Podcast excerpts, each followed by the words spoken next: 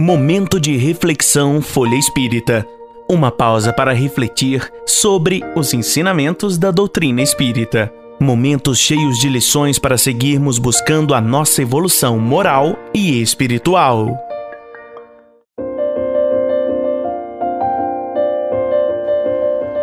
A nossa homenagem ao codificador. Kardec e Napoleão do livro Cartas e Crônicas, de autoria espiritual do Irmão X, psicografia de Francisco Cândido Xavier.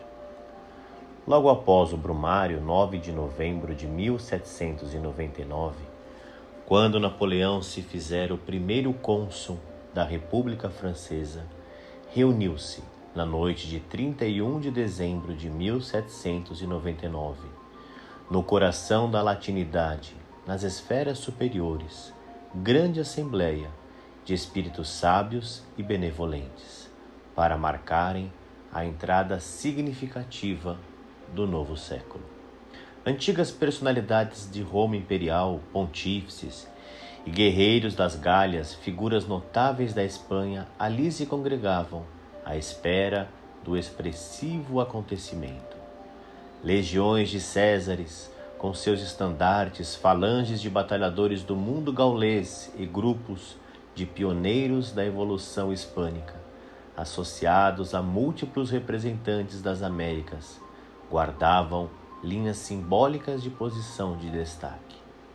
Mas não somente os latinos se faziam representados no grande conclave, gregos ilustres, lembrando as confabulações de Acrópole Gloriosa, israelitas famosos, recordando o Templo de Jerusalém, deputações eslavas e germânicas, grandes vultos da Inglaterra, sábios chineses, filósofos hindus, teólogos budistas, sacrificadores das divindades olímpicas, renomados sacerdotes da Igreja Romana e continuadores de Maomé ali se mostravam, como em vasta convocação de forças da ciência e da cultura da humanidade.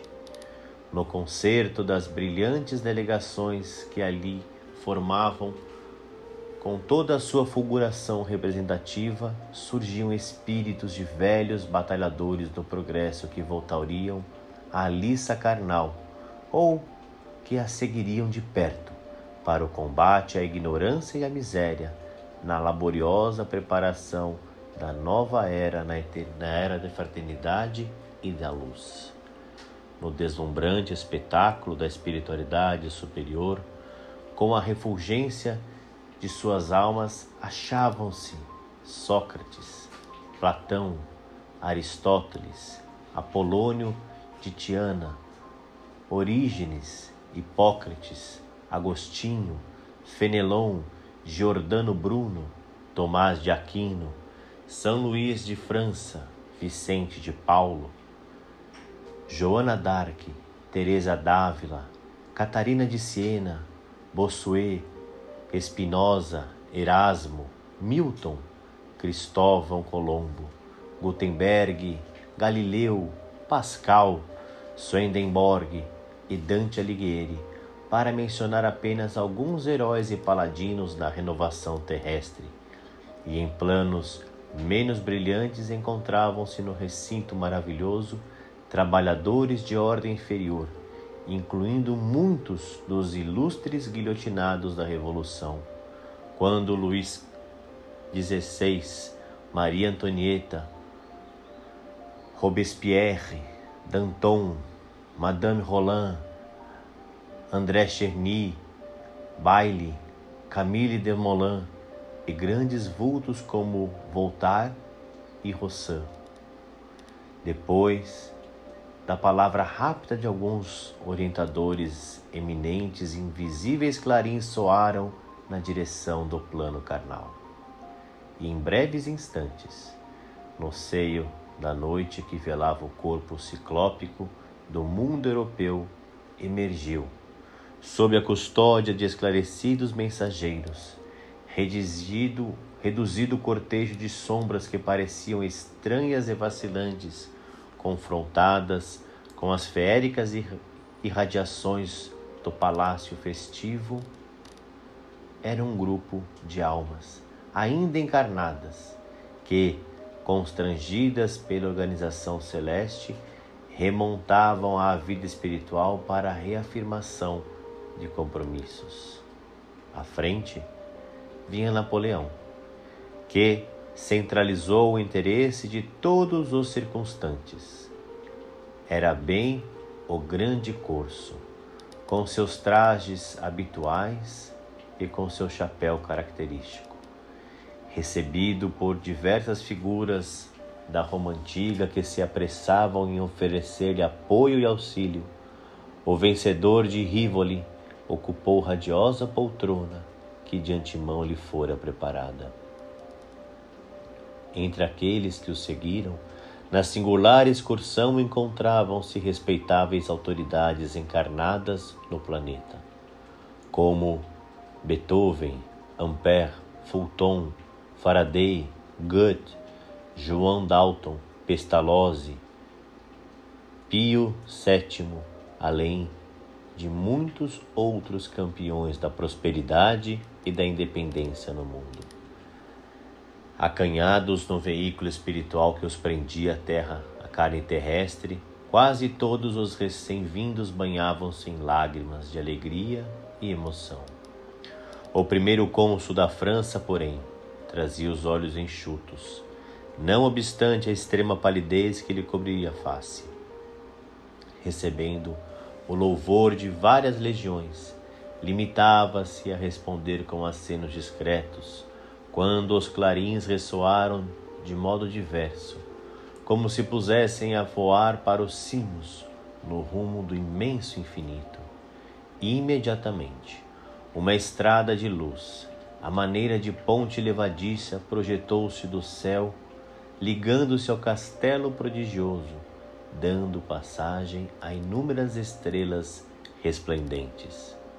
Em alcançado o solo dedicado, contudo estes astros se transformavam sem seres humanos, imbados de claridade celestial. Dentre todos, no entanto, um deles avultava em superioridade e beleza. Tiara rutilente brilhava-lhe na cabeça, como que a aureolar-lhe de bênçãos o olhar magnânimo, cheio de atração e doçura. Na destra guardava um cetro dourado, a recamar-se de sublimes cintilações. Musicistas invisíveis através dos zéfiros que passavam apressados, prorromperam num cântico de hosanas sem palavras articuladas. A multidão profund, mostrou profunda reverência, ajoelhando-se, muitos dos sábios e guerreiros, artistas e pensadores, enquanto todos os pendões de vexilários arraivavam, silenciosos, em sinal de respeito. Foi então que o corso se pôs em lágrimas. Levantando-se, avançou com dificuldade na direção do mensageiro que trazia o báculo de ouro, postando-se genuflexo diante, de, diante dele. O celeste emissário, sorrindo com naturalidade, ergueu-o de ponto e procurava abraçá-lo quando o céu parecia abrir-se de diante de todos, e uma voz enérgica e doce forte como a ventania e veludosa como a ignorada melodia da fonte, exclamou para Napoleão, que parecia eletrizado de pavor e júbilo ao mesmo tempo. Irmão e amigo, ouve a verdade que te fala em meu espírito. Eis-te à frente do apóstolo da fé, que, sob a égide do Cristo, descer descerrará para a terra atormentada um novo ciclo de conhecimento. César ontem e hoje orientador rende o culto à tua veneração ante o pontífice da luz.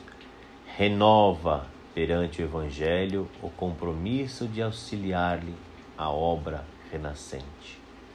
Aqui se congregam conosco lidadores de todas as épocas, patriotas de Roma e das Gálias, generais e soldados que te acompanham nos conflitos da Farsália, de Tapso e da Munda, remanescentes da batalha de Gegóvia e de Alésia, aqui te surpreendem com simpatia e expectação. Antigamente, no trono absoluto, pretendias ter descendente dos deuses para dominar a terra e aniquilar os inimigos. Agora, porém, o Supremo Senhor concedeu-te por berço uma ilha perdida no mar, para que te não esqueças da pequenez humana, e determinou voltasses ao coração do povo que outrora humilhaste e encarneceste, a fim de que lhe garantas a missão gigantesca junto da humanidade no século que vamos iniciar. Colocado pela sabedoria celeste na condição de timoneiro na ordem, no mar de sangue da revolução, não ouvides o mandato para o qual fostes escolhido. Não acredites que as vitórias das quais foste investido para o consulado devam ser atribuídas exclusivamente ao teu gênio militar e político. A vontade do Senhor expressa-se nas circunstâncias da vida. Unge-te de coragem para governar sem ambição e reger sem ódio. Recorre à oração e à humildade para que te não arrojes aos precipícios da tirania e da violência. Indicado para consolidar a paz e a segurança, necessários ao êxito do abnegado apóstolo que descortinar a nova era, serás visitado pelas monstruosas tentações do poder. Não te fascines pela vaidade que buscará coroar-te a fronte. Lembra-te de que o sofrimento do povo francês, perseguido pelos flagelos da guerra civil, é o preço da liberdade humana que deves defender até o sacrifício. Não te macules com a escravidão dos povos fracos e oprimidos, e nem elameis os teus compromissos com o exclusivismo e com a vingança. Recorda que, obedecendo às injunções do pretérito, renasceste para garantir o ministério espiritual do discípulo de Jesus que regressa à experiência terrestre. E vale-te da oportunidade para santificar os excelsos princípios da bondade e do perdão, do serviço e da fraternidade do Cordeiro de Deus, que nos ouve em seu glorificado sólio de sabedoria e de amor. Se honrares as tuas promessas, terminará a missão com o reconhecimento da posteridade e escalarás horizontes mais altos da vida. Mas, se as tuas responsabilidades forem menosprezadas, sombrias aflições amontoar-se-ão sobre tuas horas, que passarão a ser gemidos escuros em extenso deserto. Dentro do novo século, começaremos a preparação do terceiro milênio do cristianismo na Terra. Novas concepções de liberdade surgirão para os homens. A ciência erguer-se-á a indefiníveis culminâncias. As nações cultas abandonarão para sempre o cativeiro e o tráfico de criaturas livres, e a religião desatará os grilhões do pensamento que até hoje encarceram as melhores aspirações da alma no inferno sem perdão. Confiemos, pois, ao teu espírito valoroso a governança política dos novos eventos e que o Senhor te abençoe. Cânticos de alegria e esperança anunciaram nos céus a chegada do século XIX. E enquanto o Espírito da Verdade, seguido por várias cortes resplandecentes, voltava para o alto, a inovidável assembleia se dissolvia. O apóstolo, que seria Allan Kardec, Sustentando Napoleão nos braços, conchegou de encontro ao peito e o acompanhou bondosamente até religá-lo ao corpo de carne no próprio leito. Em 3 de outubro de 1804, o mensageiro da renovação renascia num abençoado lar de Leão, mas o primeiro cônsul da República Francesa, assim que se viu desembaraçado da influência benéfica e protetora do espírito de Allan Kardec e de seus cooperadores que se retomavam pouco a pouco a integração com a carne, confiantes e otimistas, engalanou-se com a púrpura do mando e, embriagado de poder, proclamou-se imperador em 18 de maio de 1804, ordenando a Pio VII que viesse a coroá-lo em Paris.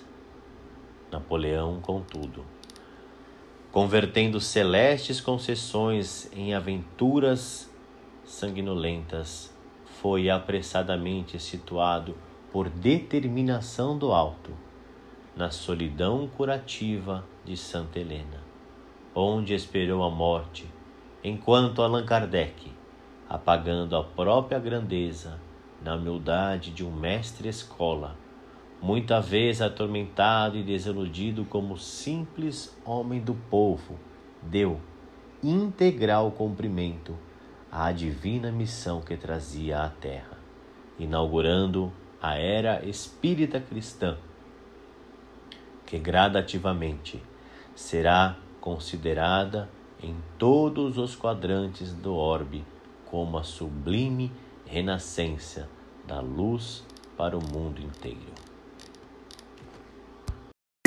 Conheça também o jornal Folha Espírita e os livros e e-books da FE Editora. Siga-nos no Facebook, Instagram, Twitter e YouTube.